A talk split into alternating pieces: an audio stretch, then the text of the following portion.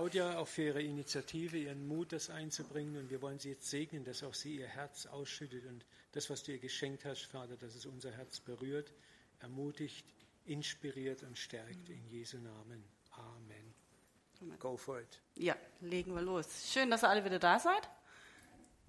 Ich habe euch was mitgebracht. Bisschen. Schauen wir mal, ob auch die Technik mitmacht.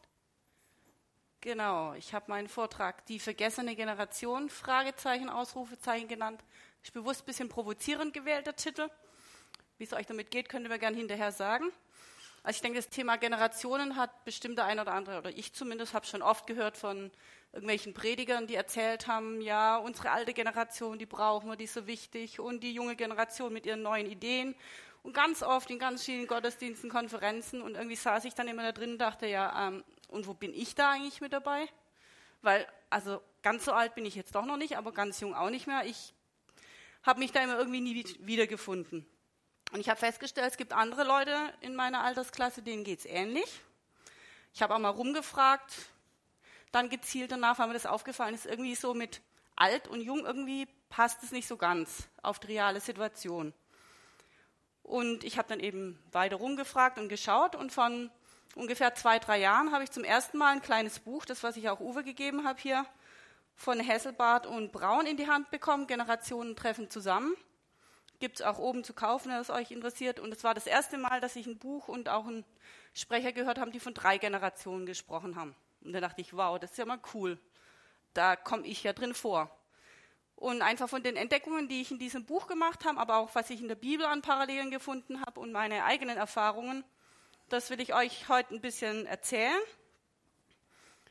Deshalb auch die Verbindung zwischen alt und jung, die mittlere Generation. Viele Sachen, die ich erzähle und das Bild, das ich zeige, ist stark vereinfacht und verallgemeinert, aber ich denke, es zieht so eine große Linie durch die ganzen Generationen.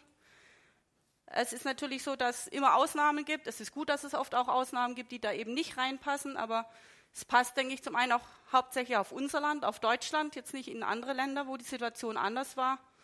Und eben, wie gesagt, auf einen Großteil der Leute, nie auf alle. Deshalb, wenn ihr euch nicht drin findet, dann gehört er eben zu den Ausnahmen, dann ist auch gut. Genau, und ich finde es einfach spannend, die drei Generationen anzugucken, weil sie ganz unterschiedlich aufgewachsen und geprägt worden sind. Dadurch haben sie unterschiedliche Stärken, aber auch Schwächen. Und es ist auch spannend, finde ich, dass es in der Bibel jeweils ein passendes Pendant gibt. Und ich gebe euch jetzt erstmal einen kurzen Überblick über diese drei Generationen. Kurzer Abriss. Wir starten, wenn die Technik mitmacht, mit der alten Generation. Das ist in unserem Land die Kriegs- und Nachkriegsgeneration. Das sind so grob die Leute, die vor 1960 geboren wurden. Das waren die Leute, die unser Land nach dem Krieg wieder aufgebaut haben, die täglich hart geschuftet haben, und das über viele Jahre lang. Und die haben nicht nur die Städte, die Häuser, die Firmen wieder aufgebaut, sondern auch unsere Gemeinden, die ganzen Werke, alles, was eben in Schutt und Asche lag, haben viele Herausforderungen überwunden. Und dadurch haben sie eben sehr viele Stärken entwickelt. Ich habe mal recht viele aufgeführt, ist nicht vollständig die Liste. Die sind eben beständig, die sind ausdauernd, die können durchhalten, sind treu bei einer Sache dabei, zuverlässig, die helfen einander, stehen miteinander ein, haben Verantwortungsbewusstsein, die wissen, wie man sich Dinge wirklich hart erarbeitet, haben es lernen müssen, wirklich in harten Zeiten. Und ja, sie lernen, haben eigentlich nie aufgegeben. Sie haben immer weitergekämpft für ihre Kinder, für ihr Land, einfach für ihre Gemeinde weiterzuarbeiten, zu bauen. Für viele von diesen Menschen gibt es das Wort aufgeben eigentlich gar nicht. Das kennen sie gar nicht, gehört nicht zu ihrem Wortschatz. Und das sind wirklich viele gute Eigenschaften, die die alte Generation da mitbekommen hat durch das Umfeld, wie sie eben aufgewachsen sind. Und es wird auch schon in der Bibel genannt, in Jeremia, dass es gut ist, einfach zu schauen, was die Alten an Stärken haben. Da steht, tretet hin an die Wege und schaut und fragt nach den Wegen der Vorzeit, welches der gute Weg sei und wandelt darin. So werdet ihr Ruhe finden für eure Seelen. Also es das heißt, wir sollen, wir dürfen einfach von den Alten lernen, was sie Gutes können, was sie Gutes gemacht haben weil das auch für uns dann gut sein wird. Und das Spannende finde ich auch gerade zu dieser Stärke der Beständigkeit, Ausdauer, Durchhaltevermögen. Da gibt es in Jesaja eine besondere Verheißung drauf. Das ist Jesaja 40, Vers 31, den kennen, denke ich, viele. Oh, jetzt bin ich zu weit. Eins fehlt zwischendurch. Oh, scheint zu fehlen, macht nichts, dann lese ich es euch so vor. Das ist der Vers, die aber auf den Herrn harren, kriegen neue Kraft, dass sie auffahren mit Flügeln wie Adler. Und es ist dieses Ausharren, was die Alten wirklich richtig gut können. Sie haben es gelernt, sie machen es uns oft vor und es ist wirklich super gut. Und jetzt auch die Sache, ist es wirklich jetzt so alles super gut? Es gibt viel, einige Leute aus der alten Generation, also bei uns in der Gemeinde hat nur einen, den Jürgen, der ist schon heimgegangen, da müssen wir noch ein paar Jahre warten, bis wir den wieder sehen. Aber das war einer dieser alten Väter, da hat man schon gesehen, hey, der hat so eine tiefe innige Beziehung zu Gott. Der strahlt Ruhe aus, Zufriedenheit, er ist immer da und hilft einem, wo wirklich ganz viel Kraft und Weisheit ausging von diesem Mann, wo ich dachte, hey, so ist es das, wie Gott sich das gedacht hat, eigentlich die Väter, die da sind für die jüngere Generation. Als Vorbild, als Inspiration für uns Junge, dass wir wirklich auch in diese lebendige, tiefe Gottesbeziehung reinkommen. Leider leben wir aber alle in einer gefallenen Welt und auch die ältere Generation ist nicht alles super gelaufen, so wie die aufgewachsen sind. Sie sind auch durch viele schwere Sachen gegangen, ihre Herzen wurden verletzt, teils schwer verletzt, wodurch es eben nicht allen oder vielen auch nicht möglich ist, die Rolle als Väter und Mütter, die sie eigentlich übernehmen sollen, wirklich wahrzunehmen. Und diese Menge, die in dieser Generation, ah, jetzt war es doch da der Vers, gibt, habe ich jetzt mal so aufgelistet. Das trifft natürlich nie für alle zu, aber eben für einige oder einen größeren Teil. Ein großer Mangel in der alten Generation ist die Vaterlosigkeit. Bedingt einfach dadurch, dass sehr viele Väter im Krieg gefallen sind, die schlicht und einfach nicht mehr da waren. Viele Väter waren erstmal noch lange in Kriegsgefangenschaft, kamen dann traumatisiert zurück und waren dann eher emotional abwesend, konnten also auch nicht wirklich ihre Vaterrolle übernehmen. Das heißt, es ist ein ganz, eine ganz große Wunde in dieser Generation, dass einfach keine Väter da waren. Einen großen Einfluss hatte dann auch, dadurch, dass eben so viel gearbeitet wurde, es wurde geschafft und was richtig Gutes geschafft, dass aber eben sehr stark die Leistung im Mittelpunkt stand, eben die Leistungsgesellschaft und auch der, oft der Wert darüber definiert wurde, was man denn jetzt geschafft hat. Und wer nichts geschafft hat, ist halt hinten runtergefallen, der war nichts wert. Und das hat eben auch sehr stark diese Generation mit geprägt, so dass viele bisschen so sind wie der ältere Sohn im Gleichnis vom verlorenen Sohn, der eben jahrzehntelang zu Hause bei unserem Vater geschafft hat, aber nie wirklich verstanden hat, dass er Sohn ist, sondern hat sich eher als Knecht und Arbeiter eben wahrgenommen. Und das ist eben oft auch in der alten Generation noch zu finden, dieses falsche Verständnis. Sie haben eben viel geschafft für Gott auch in den Gemeinden, aber nicht verstanden, als Sohn zu leben oder als Tochter. Und dadurch ist dann eben auch die Unfähigkeit entstanden, selber Vaterschaft eben für die jüngere Generation zu übernehmen, weil wenn man es selber nicht erlebt hat, kann man es nicht weitergeben. Das ist einfach so. Und sie haben dann dadurch einfach, so gut sie es eben versucht haben, die Mitarbeiter, die sie haben, eher ja zu Dienern ihres eigenen Werkes gemacht, als zu Söhnen und Töchtern, die wirklich in ihre eigene Berufung freigesetzt worden sind. Und das ist auch das, was im 1. Korinther 4, Vers 15 steht.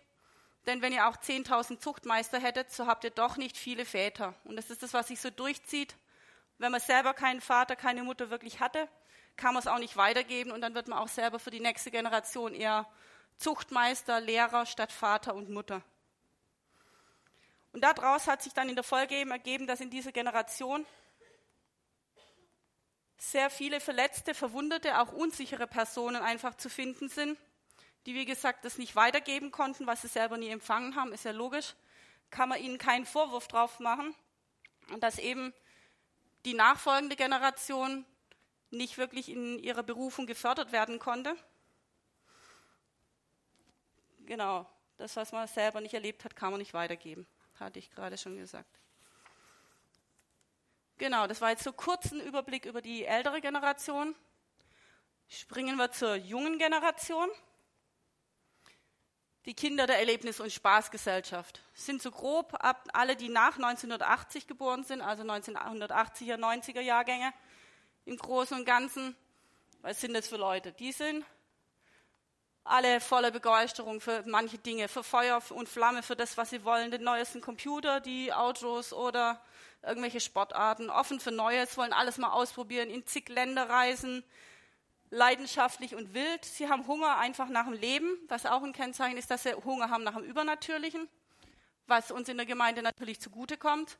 Sie sind dadurch offener für das Wirken vom Heiligen Geist Auch wenn es viele Leute, die eben nicht in der Gemeinde sind, aus dieser Generation in anderen Bereichen eben diesen Hunger nach dem Übernatürlichen stillen. Ist dann nicht ganz so positiv, aber grundsätzlich ist erstmal eine Offenheit da für das Übernatürliche und zu gucken, zu experimentieren. Sie sind sehr viel vernetzter, beziehungsorientierter, auch globaler, was einfach auch daran liegt, man kann jetzt einfach mal schnell nach Amerika oder China fliegen, was vor 50 Jahren noch keiner gemacht hat, weil es einfach nicht ging vom technischen her. Aber sie sind eben auch eine, ähm, eine Generation, was Zack vorher auch schon gesagt hat, die suchen wirklich nach Echtheit und Authentizität. Sie wollen wissen, ob die Leute das, was sie sagen, auch wirklich leben oder ob die einen da eine Märchenstunde halten und wenn sie dann wieder weg sind zur Tür draußen, machen sie ganz was anderes. Und das provoziert die junge Generation teilweise durch ihr Verhalten. Also die wollen das wirklich testen. Sagt er wirklich, ja, ich liebe dich, egal was du machst, und dann gucken wir mal, ob du das wirklich machst. Und dann machen wir mal richtig mischt absichtlich zum Gucken, ob du wirklich zu deinem Wort stehst. Also das ist so diese Testerei zum Gucken, ob die Alten wirklich zu ihrem Wort stehen. Herausforderungen für die junge Generation ist eben diese Erlebnis- und Spaßgesellschaft, also dass heutzutage, man sagt auch Instantgesellschaft, alles muss sofort und gleich passieren. Man hat eine Mikrowelle zum Essen machen, so einen Braten drei Stunden im Ofen durchziehen lassen, ist völlig uncool, machen wir nicht. Ne? Es muss auch Spaß machen, muss cool sein. Wenn kein Kick dabei ist, dann lassen wir die Sache gleich wieder. Also wirklich so dieses Gucken nach den Besonderheiten, den Highlights diese Generation, wenn man sie anguckt, ist vom Materiellen her absolut verwöhnt. Sie hatten extrem hohen Lebensstandard. Da mussten sie nie was dafür machen, haben sie alles so in den Schoß gelegt bekommen. Das heißt, ihr eigenes Zutun war nie gefragt. Dadurch ist auch eine gewisse Bequemlichkeit entstanden. Passivität, Konsumhaltung. Ja, ist ja klar, dass ich jedes Jahr, wenn man zum Winter eine neue Winterjacke kriegt, die vom letzten Jahr auftragen. Nö, wieso, die ist voll uncool, voll aus der Mode, machen wir nicht. Also solche Sachen. Und Oma kriegt die Krise, weil sie ihren Wintermantel schon 20 Jahre trägt. Also das sind so dann die Unterschiede, die man merkt in ganz alltäglichen Dingen. Aber eben auch das oft im Verhalten her, man gibt viel schneller auf. Das Durchhaltevermögen ist nicht sehr stark ausgeprägt. Einsatzbereitschaft, teilweise Höflichkeit, Verbindlichkeit ist eher weniger ausgeprägt. Das heißt, zusammengefasst, es sind oft sehr hohe Ansprüche und wenig Eigeninitiative.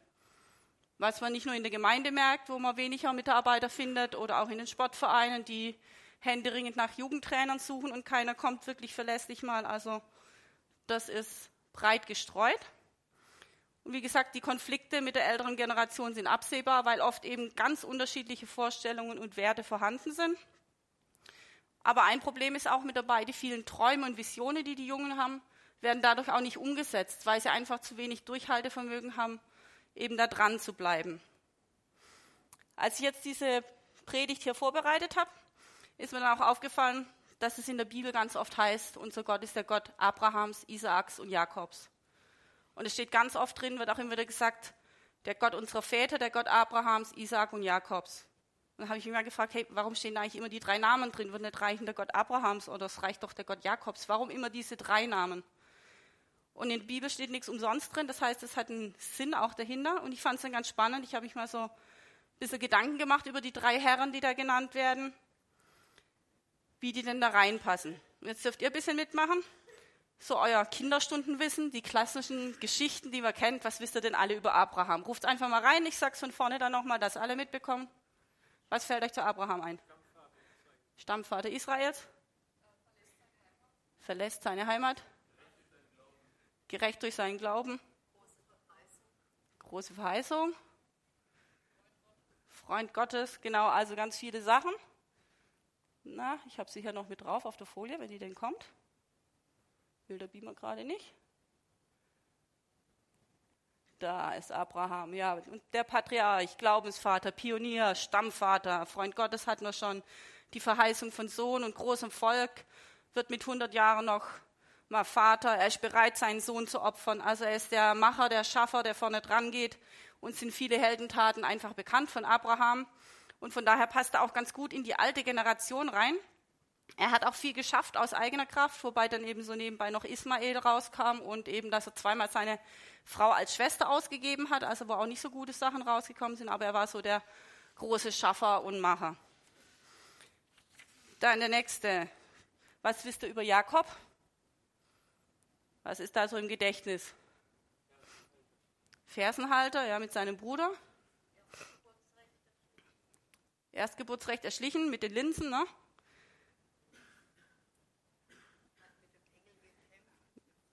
Genau, der Kampf mit dem Engel. Genau, wurde selber betrogen. Ah, ihr habt fast alles, was ich habe. Ne? Das Erstgeburtsrecht. Er überlistet seinen Vater, er muss fliehen. Die Vision mit der Himmelsleiter. Dann eben, dass er um seine Frau doppelt arbeiten musste, weil er vom Onkel betrogen wurde. Er hat einen neuen Namen gekriegt von Gott, hat zwölf Söhne, also richtig erfolgreich, richtig viel, was man über ihn weiß. Und als drittes jetzt, was wisst ihr über Isaak? Genau, er wurde geopfert oder hätte geopfert werden sollen. Er ist der verheißene Sohn. Ja, stimmt, sein Name heißt Lachen, richtig? Also die Geschichten, die von ihm bekannt sind. Zum einen, Abraham opfert Isaak oder die Geschichte, wie er seine Frau bekommt.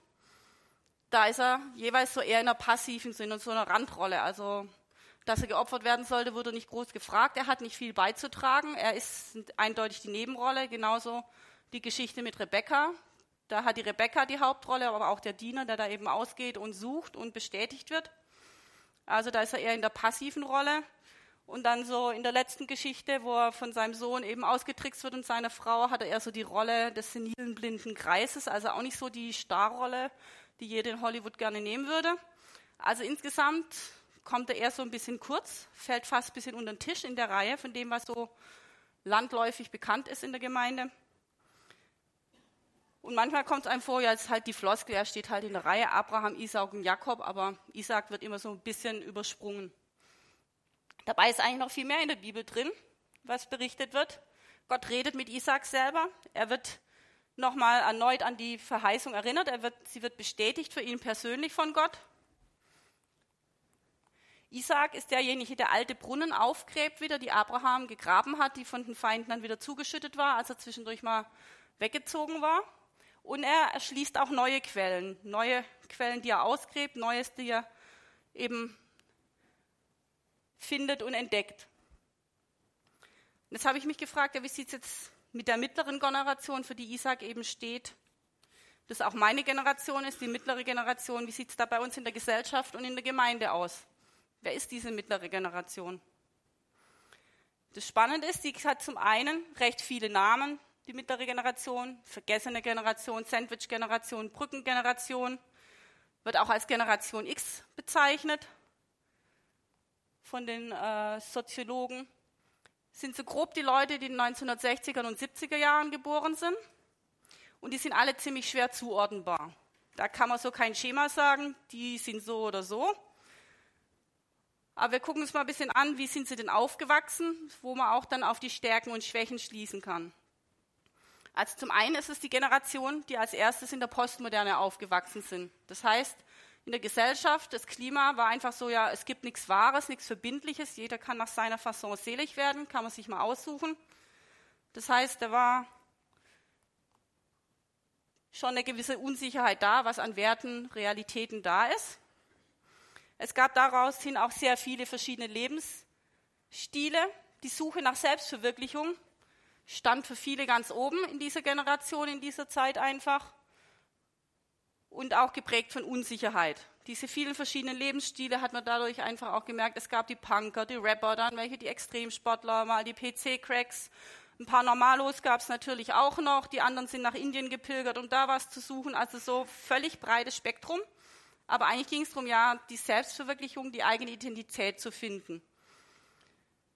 Jetzt die Frage, warum die Unsicherheit? Zum einen, wie schon gesagt, es gibt nichts Wahres, Verbindliches mehr. Man weiß nicht mehr sicher, was jetzt wirklich die Wahrheit ist. Die gab es nicht mehr gesellschaftlich. Zum anderen war es für die Generation zum ersten Mal jetzt nach der Zeit des Wirtschaftswunders. Ja, plötzlich gab es Leute, die haben ihren Arbeitsplatz verloren. Es war nicht mehr sicher, ob man wirklich eine Rente kriegt oder nicht oder wie viel. Also das heißt, die Berufsentscheidung war nicht so, ja, ich gehe in Papas Firma und arbeite dort 40 Jahre, sondern es war plötzlich so gegeben, ja, vielleicht verliere ich meinen Job nach fünf Jahren und dann stehe ich wieder ohne da und wo gehe ich dann hin? Auch politisch war es deutlich instabiler geworden, so durch die Ölkrise, Kuba-Krise, Vietnam und die ganzen Sachen. Das heißt, insgesamt war die Welt viel unsicherer für diese Generation, die da aufgewachsen ist. Man konnte sich auf nicht mehr wirklich viel verlassen. Und es gab auch einfach durch Änderungen in der Gesellschaft an sich auch wieder eine Vaterlosigkeit, allerdings in ganz anderer Weise, wie es für die alte Generation war. In der Generation haben viele Mütter angefangen zu arbeiten, sodass es ganz viele Schlüsselkinder gab, so zum ersten Mal. Man kommt heim, keiner ist da zu Hause. Und es war die Zeit, wo eben die Scheidung, Scheidungsrecht liberalisiert wurde. Das heißt, es gab zum ersten Mal recht viele Scheidungskinder, was zu der Zeit auch noch sehr negativ stigmatisiert war. Heutzutage ist es ja leider fast schon normal. Aber damals war das eben noch was ganz Negatives, was eben auch auf die Kinder, die in der Zeit als Scheidungskinder aufgewachsen sind, eben übertragen wurde, die da krumm angeguckt wurden und von den normalen Kindern, die noch beide Eltern hatten, eben oft dumm angemacht wurden. Und dadurch gab es eben auch durch diese Situation eine fehlende emotionale Zuwendung für diese Kinder und Jugendlichen, die aufgewachsen sind. Und gleichzeitig war aber immer noch so von der Gesellschaft her ein starres Bild vorgegeben, an welche Regelungen, Muster, Vorgaben man sich zu halten hat, was normal ist, was Standard ist, wo man eben reingehört hat und sich so zu verhalten hat. Dadurch gab es eben auch mit einen Zwang, nach diesen Mustern mit funktionieren zu müssen, aber ohne dass dabei die eigene Person, Persönlichkeit eben gesehen wurde, die eigenen Gaben, also eine eigene, die eigene Person wurde nicht bestätigt, sondern man hat halt dem Muster folgen müssen und da rein, wurde da reingepresst. Wie gesagt, das ist alles die große Linie, die Verallgemeinerung. Es gab Gott sei Dank oft viele positive Ausnahmen auch. Aber es ist auch die Frage, wie sah denn das jetzt in der Gemeinde aus zu der Zeit? Oder auch heute noch, die mittlere Generation. Die ist in der Gemeinde relativ selten vertreten, also deutlich weniger als die anderen häufig. Und oft auch nicht so, tritt sie so auffällig in Erscheinung. Klar, die Leute sind heutzutage in der Berufswelt extrem engagiert, extrem eingespannt. Das ist ein Gegensatz zur Gemeinde, wo sie eher weniger zu finden sind. Und sie haben natürlich viel Verantwortung gerade in der Familie zu Hause.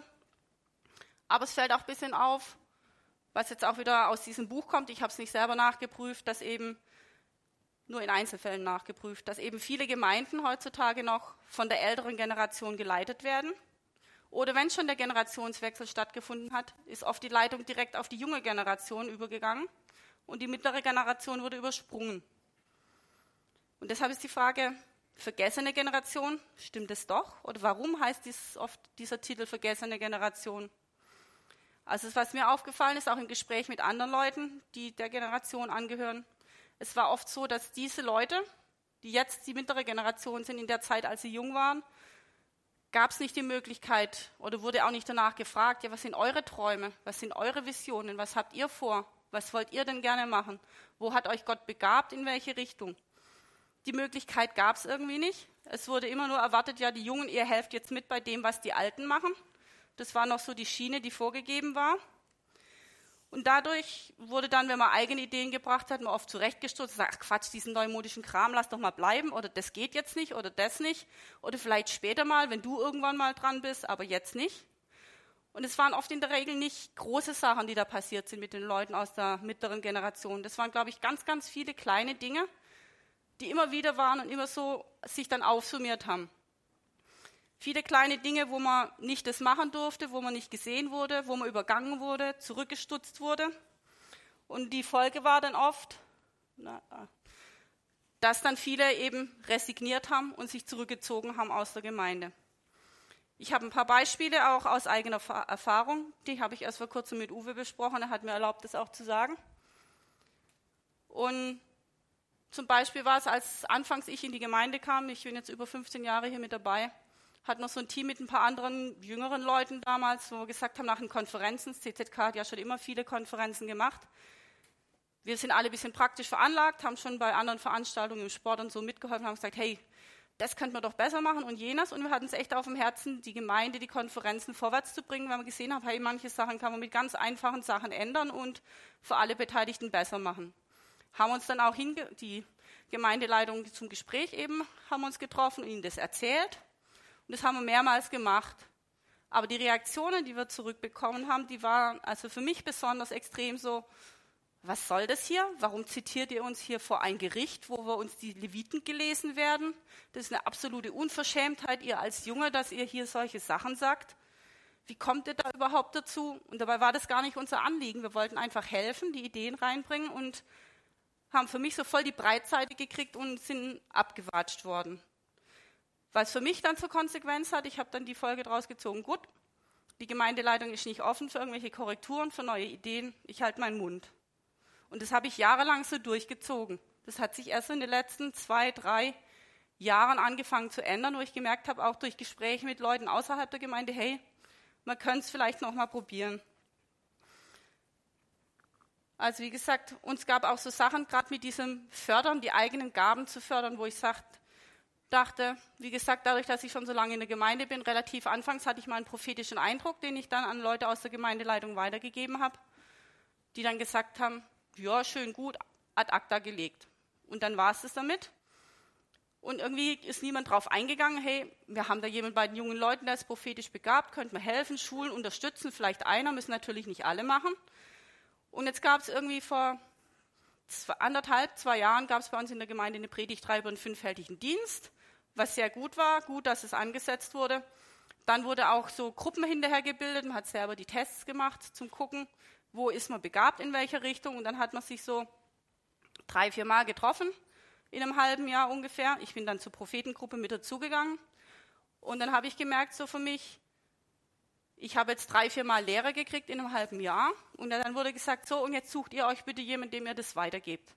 Und da habe ich zum Beispiel bei mir gemerkt, hey, ich bin total auf Konfrontation und Blockade gegangen und habe gesagt, hey Leute, ich war die letzten zehn Jahre da. Viele von den Sachen, die ihr mir jetzt erzählt habt, wenn ich das vor zehn Jahren gewusst hätte, hätte mich das sehr viel weitergebracht. Ich hätte viele Fehler nicht gemacht.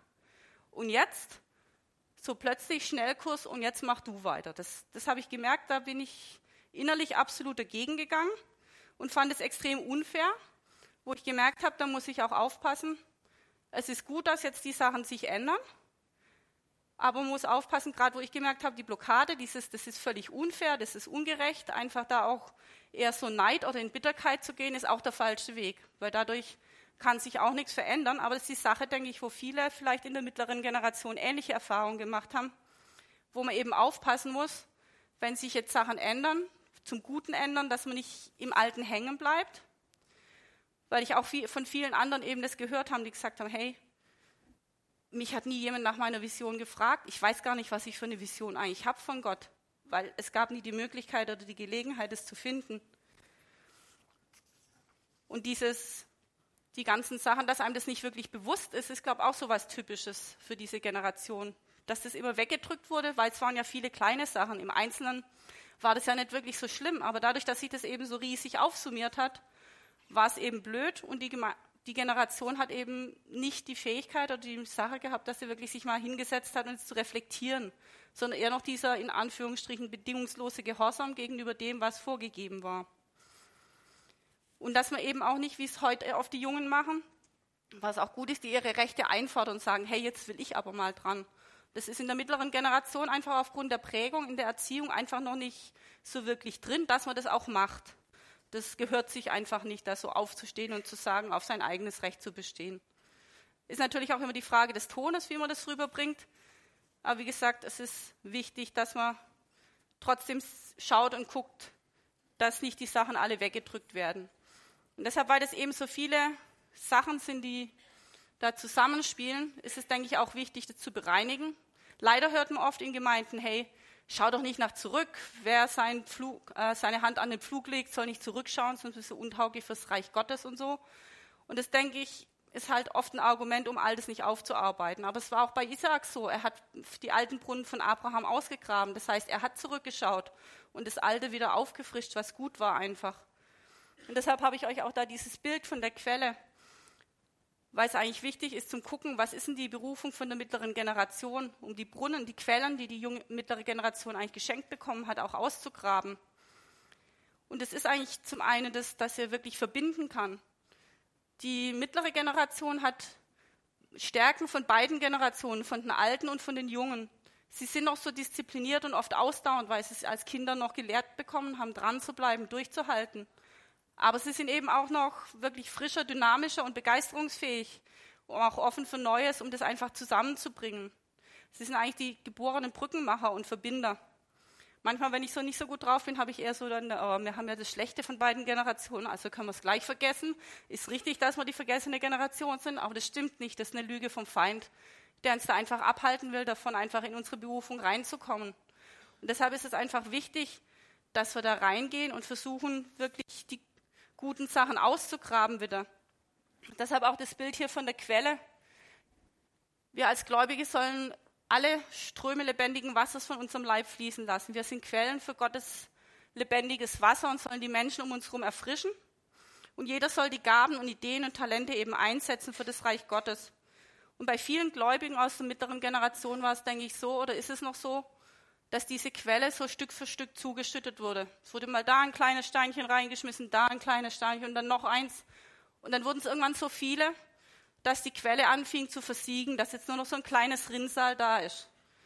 Und deshalb ist es einfach wichtig, dass man die wieder ausgräbt, diese alten, alten Quellen, damit einfach die Talente, die Visionen, die Gaben, die da drin stecken, eben fürs Reich Gottes zum Einsatz kommen können, wieder zum Einsatz kommen können oder manche vielleicht zum ersten Mal, weil sie zu lange verschüttet wurden.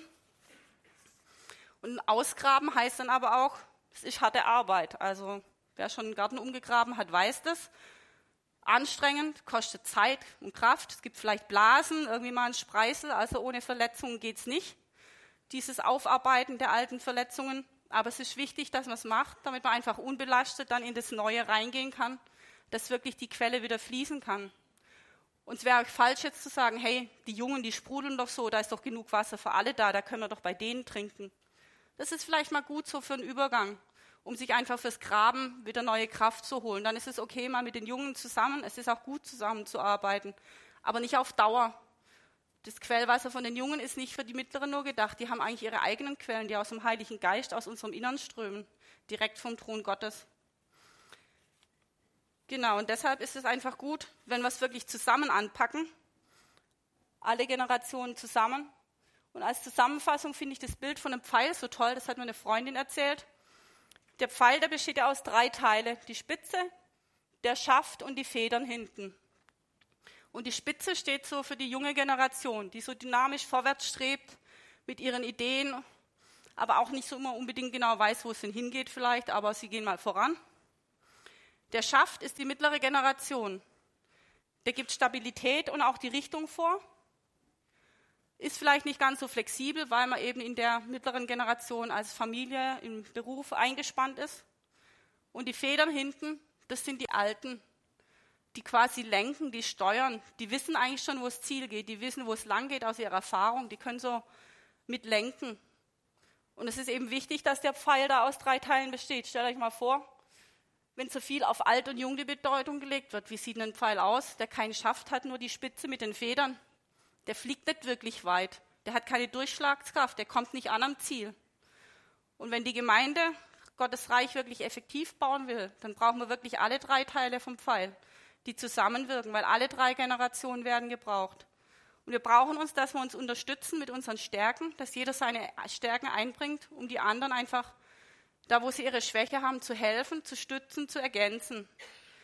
Und es ist einfach wichtig, dass das wirklich als Väter und Mütter geht, dass wir nicht wirklich wieder als Zuchtmeister, als Lehrer kommen, sondern wirklich die Herz-zu-Herz-Beziehung und das Beste für den anderen einfach vorhaben und machen wollen.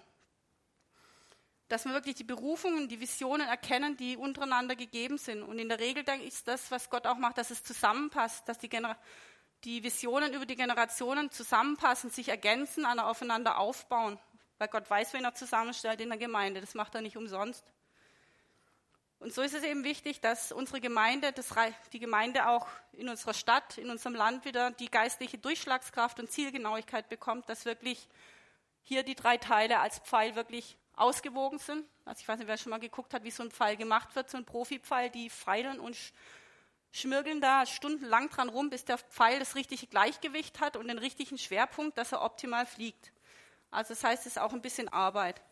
Aber das Gute ist, wir müssen es ja nicht alleine machen. Wir haben Gott, der uns zeigt, wo es lang geht und wo wir schmirgeln und feilen müssen, dass wir eigentlich zum Besten kommen.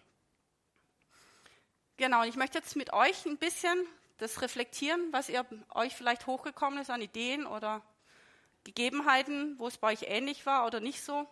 Und es gilt für alle Generationen. Wer was hat zum Schreiben, kann das gerne rausholen. Und Ursula, du darfst hinten mal die Musik anmachen. Ich möchte, dass ihr euch über drei Fragen jetzt mal zwei, drei Minuten Gedanken macht. Zum einen, wer war denn für euch mal ein Vater oder eine Mutter? Auch die Leute, die, wie genannt, aus verschiedenen Gründen wirklich vielleicht vaterlos oder mutterlos aufgewachsen sind. Ich denke, es gab bestimmt irgendwo eine Person, wenn es auch mal nur ein Gespräch an einem Nachmittag war mit eurem Fußballtrainer, wo er gemerkt hat, hey, der hat ein Herz wie ein Vater für mich. Oder ihr hattet jemanden, der euch über längere Zeit begleitet hat. Wer war das für euch? Notiert es euch mal. Oder welche Situationen gab es, wo euch wirklich ein Vater oder eine Mutter gefehlt hat, wo ihr euch alleingelassen gefühlt habt, wo ihr nicht wusstet, hey, eigentlich brauche ich da ganz dringend jemanden, der mich sieht als Person, der mich unterstützt, der mir weiterhilft. Und dann das Dritte, wo bin ich oder wo sollte ich vielleicht selber Vater oder Mutter für jemand anderen sein? Und da will ich euch Mut machen, weil es ist echt gesucht im Reich Gottes, aber auch in der Welt draußen. Männer und Frauen, die die junge Generation oder die Jüngeren aufbauen, ermutigen, fördern und die trotz den Fehlern eben zu denen stehen. Und da bitte ich vor allem die alte Generation. Schaut nicht nur auf die Jungen, guckt auf die Mittleren. Die sind auch da und brauchen auch Väter und Mütter. Da geht es vielleicht schneller, die Bekleidung. Da reicht es, wenn man jemanden ein halbes Jahr mal einfach begleitet, ermutigt. Und dann ist er schon wieder so weit, weil die Quellen ausgegraben sind, dass er selber weitermachen kann. Und das Spannende ist auch, weil das Buch ja schon zehn Jahre alt ist. Das heißt, wir haben inzwischen eine neue Generation, die nachwächst, die ganzen 2000er. Das ist ja für die Jungen jetzt quasi, die 20-Jährigen, die können mal gucken, hey, bei den Teenies, die 10- bis 18-Jährigen, wer denn da, da, der einen Vater, eine Mutter braucht? Also guckt einfach mal, wer das sein kann für euch, die drei Fragen. Lassen jetzt zwei, drei Minuten die Musik laufen und dann möchte ich einfach noch mit euch zusammen beten über diese Sachen.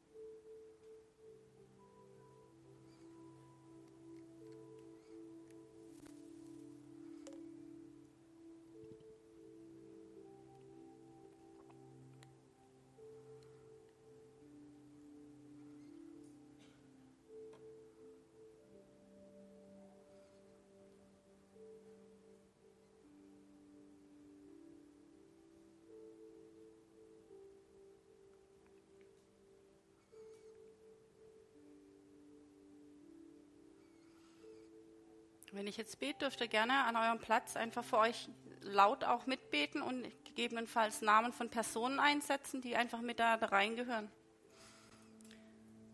Vater, ich danke dir, dass du jedem von uns Vater und Mutter gegeben hast.